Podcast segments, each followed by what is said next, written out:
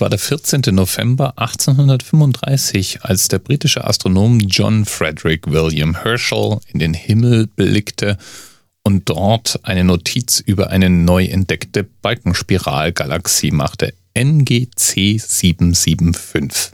Natürlich auch der Themenanker für heute. Ich finde mehrere Sachen bemerkenswert. Einmal fand ich schon immer faszinierend, mir vorzustellen, wie lange das Licht von Objekten am Himmel schon unterwegs gewesen war, bevor wir es sehen. 195 Millionen Jahre, nämlich im Fall von NGC 775. Dann fand ich auch noch bemerkenswert, dass die Wikipedia mich darüber aufklärt, dass NGC 775 im Sternbild chemischer Ofen zu finden wäre. Das ist in der Nähe von Sternbild Luftpumpe und auch davon hatte ich es hier schon mal im An erzählt. Es gibt so einige sehr seltsame Sternbilder da oben am Himmel.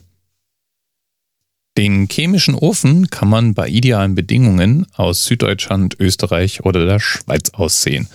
Im Spätherbst steht dieses Sternbild da tief über dem Horizont.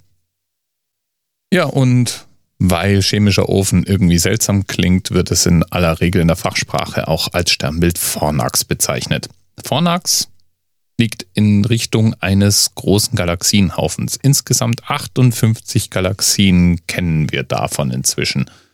Das die nächstgelegene in 60 Millionen Lichtjahren Entfernung. Außerdem gibt es da noch die Fornax-Zack-Galaxie. Die gehört nicht zu dem Haufen, sondern ist mit gerade mal 450.000 Lichtjahren Abstand ein Mitglied der Galaxiengruppe, zu der auch unsere Milchstraße gehört.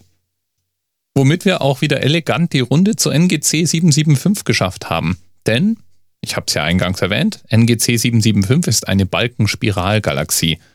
Genauso wie unsere Galaxie. Bei Balkenspiralgalaxien oder Balkengalaxien ist in der Mitte ein mehr oder weniger gerades Band von hellen Sternen zu beobachten. Eben ein Balken. Und der reicht vom Zentrum der Galaxie bis in galaxienabhängig unterschiedliche Entfernungen.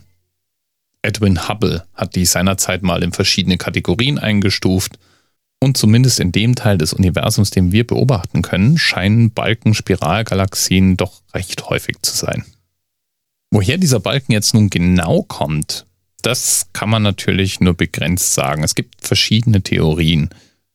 Ziemlich sicher ist, dass dieses Gebiet auch das Gebiet ist, in dem die meisten neuen Sterne entstehen. Und es gibt Theorien, die vermuten, dass es dabei eben zu entsprechenden Wellenbewegungen innerhalb der Galaxie kommt und dadurch eben dieser Balken sich konzentriert. Eventuell ist es aber auch so, dass diese Struktur sich durch gravitative Störungen herausbilden.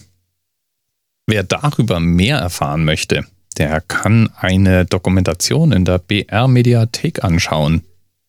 Ich verlinke das natürlich wie immer in den Notizen zur Sendung. Bis bald. TMRS 10, 9, 8. The experience of 47 individual medical officers. Was hier über die Geheimzahl der Illuminaten steht.